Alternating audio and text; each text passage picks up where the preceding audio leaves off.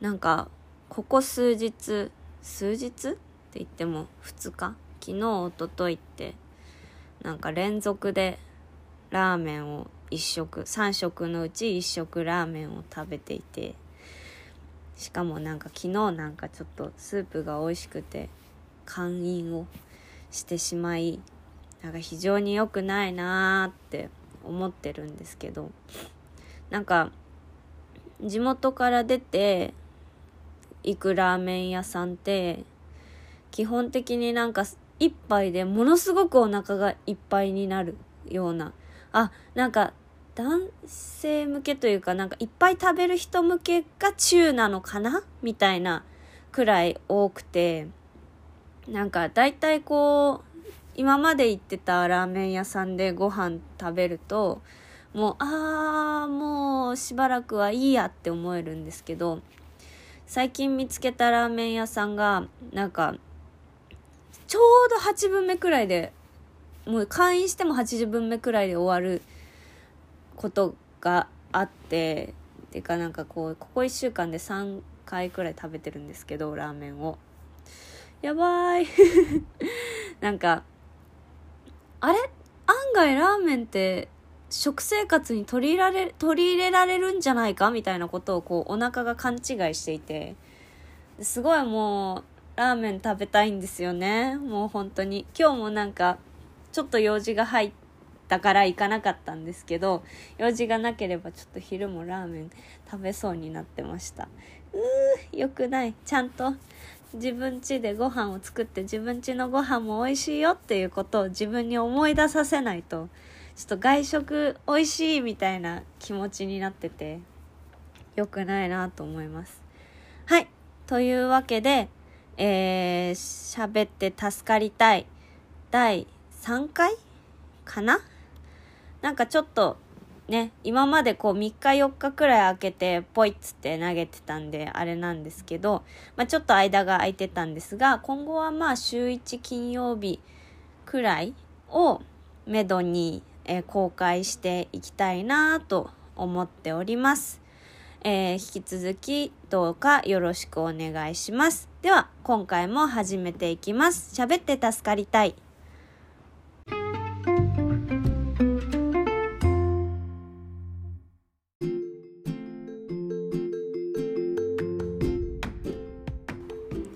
はい、というわけで、えー、今日も漫画の話をしていきたいと思います。えー、本日、えー、お話しするのは竹書房のから出ている、えー、高野すずめ先生の「しょうもない能力」でございます。はい。え、ー、と「しょうもない能力」っていうのの、えー、漫画はあこの漫画は基本的には、えーと会社もの会社オフィスものっていうんですかねあの普通に会社のでの日常を描いた作品なんですけれども、えー、っとちょっと変わった設定がありまして会社の登場人物基本的には普通の会社で、えー、事務とか、まあ、会計とか営業とかがいる、まあ、普通のオフィスものなんですけれどもその中の登場人物っていうかまあその漫画内の世界ではえ誰もがちょっと特別な才能である異能を持っている世界。でそんな世界の中で、えー、書類を崩さず詰める能力と、えー、100%当たるわけではないけれども他人の異能がわかる能力を持つ星野さんという女性が、えー、が、えー、まあ、日々を過ごしていくその、まあ、日常ものオフィスものという、えー、作品です。まあ、ゆるふゆるい超能力オフィスものですね。はい。えっと、超能力ものとか言うと基本的には、まあ、私が想像するのはバトルとかあとはまあこの才能を使ってこう成り上がっていくとか、まあ、出世するとか、まあ、何かこう計画を案じてそれを随行遂行して、まあ、うまくいこうみたいなそういう感じなんですけれども、えー、まあさっきねゆるい超能力もの超能力オフィスものといったのはもう本当にその通りで、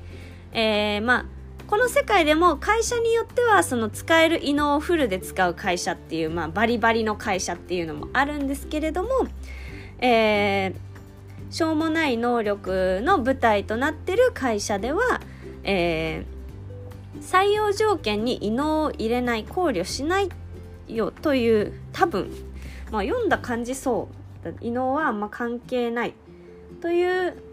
えー、コンコンセプトというか、まあ、方針の会社で、えー、なのであんまりこうちょっとなんか書いてあるのは大した大したことないだけな、まあ、しょうもない能力っていうタイトルでもそうなんですけどあ取るに足らない異能の持ち主がえたくさんいる会社というわけです。えっと異能って言われてもまあ そんなパッとねその超能力とか聞くとまあ物を動かすだとかまあいろいろあると思うんですけれども結構この中の異能っていうのは規模感が小さくて、まあ、主人公の異能が書類を崩さずに詰める能力で、えー、と主人公の上司の能力が、えー、誤字がすぐに分かる。で、まあ、同僚同僚の仕事能力が、えー、同僚のエンジニアさんの能力が、えー、さっきまでいた場所だけが分かる異能、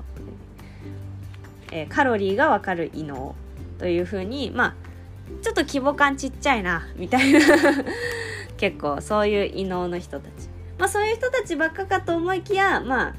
藤原さんという藤原くんというキャラクター黒髪ロン毛パーカーのちょっと気だるげな青年がいるんですけれどもあの藤原くんの能力は不老不死だったりとかそういうこう異能って言っても結構こうグラデーションなんか規模感のでかさというか、まあ、強いなと思う度合いがね結構グラデーションになっていてまあすごい能力だったり大したことない能力だったりする人たちが、えー、まあそれなりにいる会社という。なんか異能考慮にあんまり採用条件に入れないから逆になんかめちゃくちゃいろんな異能の人がいるっていう。まあそういう会社での、えー、ゆるい日常を、えー、過ごなんか過ごしているのを描いている漫画です。はいえー、っとですねこれめっちゃ結構面白いのがなんかあそういうの異能って言うんだみたいな ののなんかこうセルフツッコミというかあそういうの異能あって言うんだみたいななんかこうまあなんかなんだっけ行った先の降水確率を倍に上げる異能とかは確かになんかまあ異能かもしれませんけどもう5時がすぐに分かるとかポスターをまっすぐ貼れる異能とかもうなんか あ特技とかじゃないんだみたいなねそういうのもまあ異能っていうでもなんかあったら便利そうだなって思えるこうギリなんかそういうちょうどいい塩梅のなんか異能があってだから異能の紹介が出てくるたびにすごい面白いんですよね。あの、まあ、主人公が、えっと、まあ、100%当てるほど強い異能なわけではないけれども他人の異能がやんわりゆるっとね分かる能力。分かる人もいたり分からない人もいたりっていう制度なんですけれどもなんであこの人は何々の異能を持ってるなっていうあのコマが絶対1個くらいはあるんですけどあの前は前は。あそういうのも異能って言うんだっていうあのターンもあればあそれは確かになんか結構強いなとか困りそうだなみたいななんか感じでなんかこう前は前はちょっと驚きというか驚きとまあツッコミ発見みたいなのがあって結構面白い。なんか絶妙なんですよね。なんかあのどれだっけ？営業の方で本田さんっていう可愛らしい女性の方がいらっしゃるんですけどえ話してる相手の嘘の割合が分かる能力って なんか営業向いてそうみたいなね。そういう確かにこれは営業向いてるわとかに。そうなんかまあしょうもない能力の舞台の会社はそのさっきも言ったんですけどもう異能をねこの人はこの異能だからここに置くねみたいなわけではないんですけれどもだからなんか異能と,、えー、と部署がマッチしてる、まあ、例えばその相手の嘘の割合が分かる能力でこういっぱい話して交渉していかなきゃいけないえー、営業になるっていうマッチしてる方もいらっしゃるんですけどさっきまでいた場所だけが分かる能力でエンジニアやってる方とかもいて、えー、そこら辺のマッチミスマッチみたいなのもなんかちょっとずつ驚きがあって結構面白い。でなんか なんかそうですね。こう主人公がこう気になってる男の人と男の人がいてさあまあ藤原さん、まあ、気になってるかどうかっていうのはあんまその微妙なんですけど、まあ、藤原さん不老不死という異能を持ってるその気だるげな黒髪ロン毛の青年の、えー、のことを微妙にちょっと気にしているっていう描写があった後に、え、友達と海に行ったら、えー、会社の営業部の、えー、おしゃれな女性たちと藤原さんがえー、海に来ているのを発見してしまって微妙にショックを受けるっていうターンがあってその後にこう本田さん、え、相手の嘘の割合が分かる能力相手の言ってることの嘘の割合が分かる能力の人に「あすいませんお邪魔しちゃって」っていうあの藤原さんと星野さんが喋ってる時に、えー、介入して「あすいませんお邪魔しちゃって」って言ってえ星野さんが全然「全然大丈夫ですよ」って言った時にまあ「へえ」って言って「なんでニヤニヤしてんの？なんでもないっす。ほほほ」っていうまあ描写があるんですけれども、まあ、ここはね本田さんが相手の言ってることの嘘の割合が分かる能力であるのでまああなんか大丈夫なのは事実だけど別になんかもうちょっと喋ってられたらなって思ってたんだろうなみたいなことをさせさせてるんだなみたいなのがねなんかこう異能と描写がこういい感じにマッチしてこっちの考察というか まあ察しの度合いを上げてくれるっていうのがなかなか面白いんですよね。でなんかそうそういう感じでこう驚きと、まあ、発見みたいなのが結構前は前はあって面白い。でまあ異能に関してはこう果物の旬が分かる異能とかもあるんですけど。なんだっけ？食べ頃？食べ頃だっけ？あ果物の食べ頃が分かる異能っていうね。その、まあ、さ一見良さそうだなって思うんですけどその出された食べ物出されたなんだ果物とかそのお客さんで行った時に。あとはファミレスで出てくるパフェとかの果物がああと3日やなとかあこれ食べ頃過ぎてるなみたいなのが分かっちゃうからなんか逆に楽しめないみたいな話もあってあそういうのはちょっと大変そうだなっていう。まあなんかなのでまあ基本的にこう相手の特性特技みたいなものはまあこう裏表ありいい面もあればちょっと大変な面もあるみたいなね。そういうこともあるんだろうなみたいなことをもう微妙にこう実感できるという話でもある。でなんかこれ後書きに書いてあったんですけどまあ1回が8ページくらいらしいんですよね。あんま数えてないんですけど。まあコミックスで一気に読んじゃうんであれなんですけど。なんで休憩時間にちょっと読んで楽しくなるようなっていう風な編集からの指示があったよみたいな話があるんですけどいや本当そんな感じでいやこれね月間なのかな？まあ月間か？あ1ヶ月に1回か。1ヶ月に1回この8ページ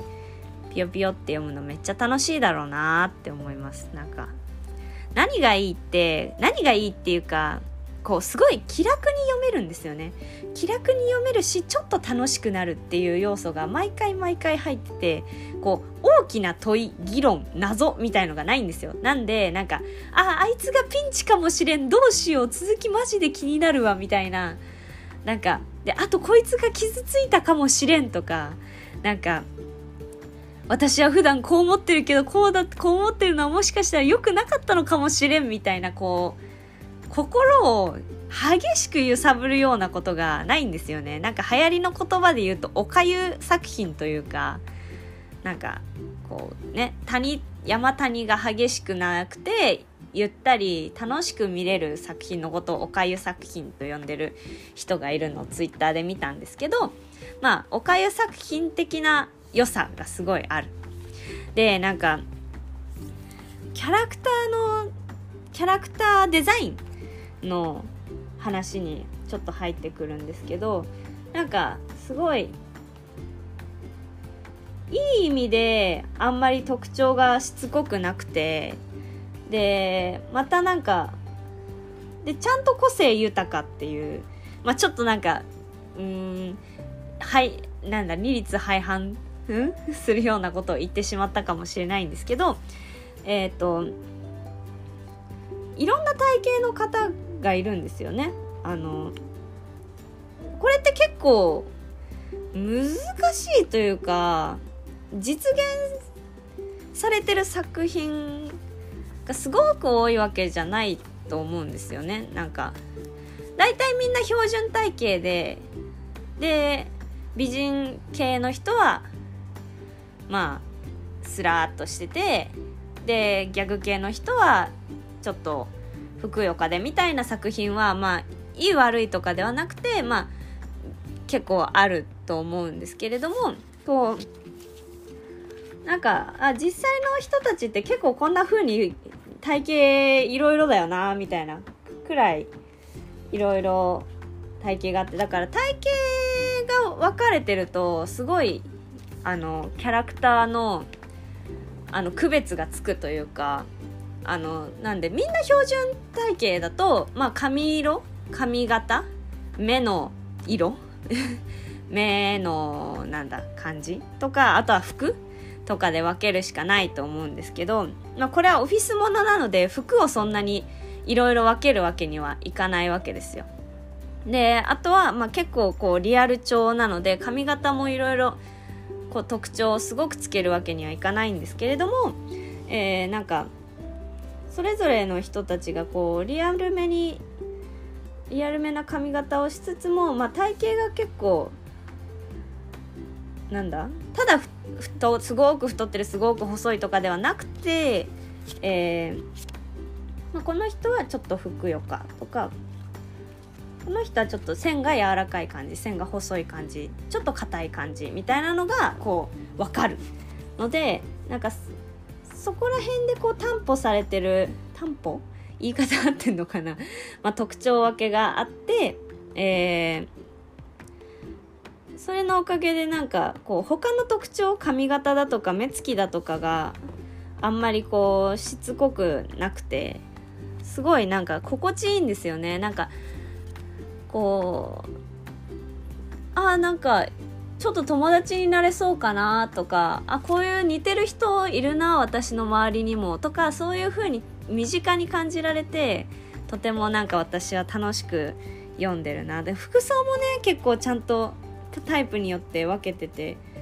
すごいって思うんですけど。はい。なんでこうすごいいいなってなんか友達になれそうだなとかなんかこう想像がね膨らむんですよね。身近だからこそ逆にっ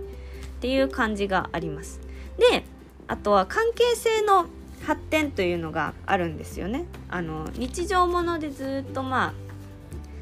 まあこの人は何の異能この人は何の異能っていうだけで進んでるわけじゃなくてえこの間その海に行った時に、えー、初めてまと初めてというかまあ、多分そんなに話してなかった、えー、本田さん相手の嘘の割合が分かる伊能の人とちょっと喋ったっていう描写があった後に、えー、二次会くらいでちょっと仲良くがちょっと一緒に話す仲になってたりとかまあメインとしてはその富士見の人藤原不老不死の異能を持つ、まあ、自分では異能検定をしていないから、まあ、自分はそれは分かってないんですけどまあその異能を持つ藤原君という気だるげな青年と、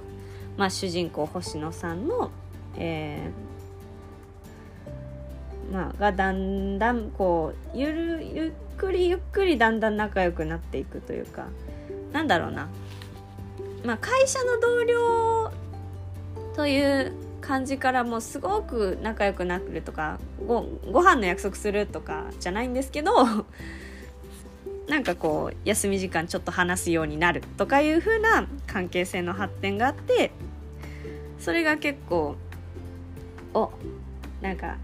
次の間ではどんくらい仲良くなるのかなとか。いうのが結構楽しみだったりしますね。はい。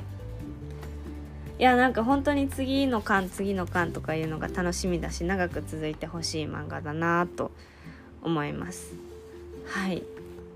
高野すずめさんに関しては私はなんか「さよならガールフレンド」っていう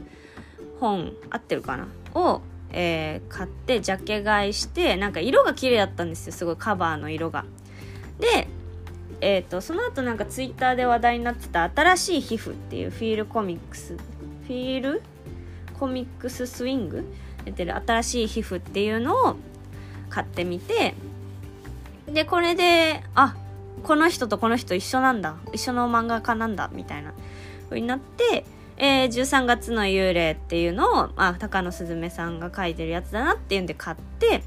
で、世界は寒い。もう世界は寒いも最初はなんかジャケット、ジャケットというか カバー見て、お、かっこいいと思ったら、高野すずめさんで、えー、あ、買おう買おうっつって買って、で、今回は、えー、高野すずめさん新作出してたんだっていうことにこの間気づいてしょうもない能力という感じで、まあ、結構作家として追ってるんですけれどもそうですねなかなかなんか新しい皮膚も結構面白い。だから結構こう感情寄りというか純文学感情ものみたいな話を結構書いてて私はそれもすごく好きなんですけれども、えー、あこういうのも書い書いていらっしゃったんですねっていう感じでなんかこうキャラクターが結構魅力的なんですよ高野すずめさんのは。さっきも言いましたけどこう特徴のね付け方がなんかしつこくないんですよねであこういう人いるこういう人いたクラスでこういう人いて私この子のことちょっと気になってたなみたいな造形の人たちを書くわけですよ。でだからすごいその人たちのことを知りたいんだけど結構こうまあストーリー上ねなんかストーリーの都合上あなんかあんまりこうがっつり掘り下げないキャラクターってもいてでそういうところがちょっとなんかものまあともすれば少し物足りないなみたいな気持ちにもなってたんですけれども、えしょうもない能力だとまあこういろいろまんべんなくこの人はこうこの人はこうって描いてくれるし4コマとかかなんかおまけページの4コマとかでもこの人はこういう感じみたいな風に書いてくれるのですごいこう楽しいしありがたいなっていう感じですね。はい。なんか自分で言っててあその言い方だなって気づいたのがそう。それですね。そのクラなんかまあ高校生ものとか「世界は寒い」で書いてたんですけど、まあ、クラスにこういう子いて私ちょっと気になってたんだよなこういう子がどういう子かみたいなのをキャラデザなんですよ。いやもうマジ見てほしい。いやすごいいいんですよね。でなんかあなんかバイト先にこういう人いてなんかすぐ辞めちゃったけどどんな人か気になってたんだよなみたいなキャラデザなんですよ。本当に。いや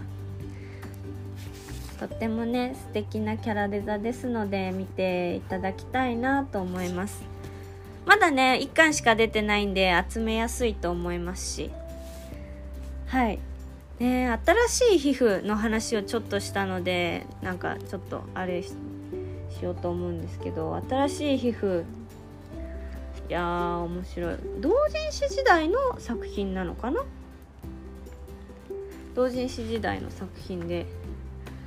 新しい皮膚っていうのがあるんですけどその服との向き合い方みたいな話を4人の女性の視点から描いた作品であのこう生活のためだけにまあとりあえず服は着ていかないといけないというタイプの、えー、女性と、えー、まあ、自分を表現する一つの手法として服を着ているえ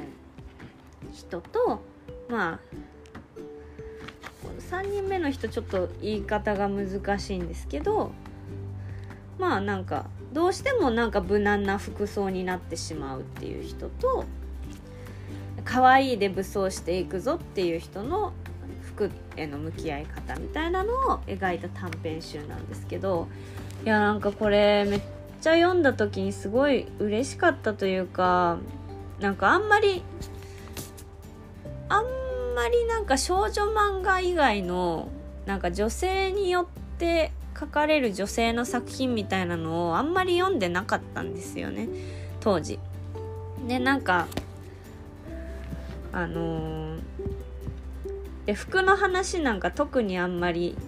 なんかね服を着るならこんな風にっていう作品もありましたけどあれはどちらかというとね男性ものだったんで男性が服を着るならっていう感じだったのでなんか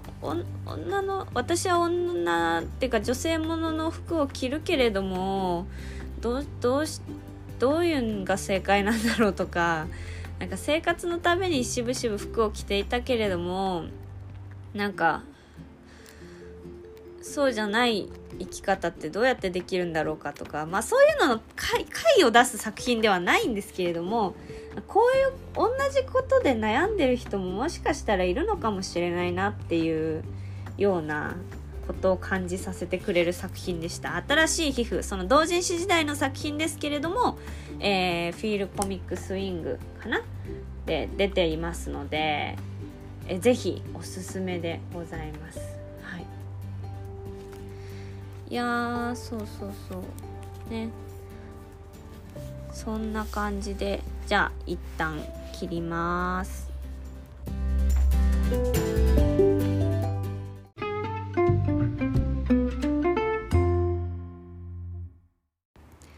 はい。というわけで、えー、しょうもない能力と、まあ、ちょっと新しい皮膚の話をさせていただきました。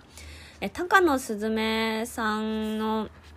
作品、まあ、話の内容ももちろんなんですけど、まあ、絵としてね、あの、トーンを結構使う方なんですよ。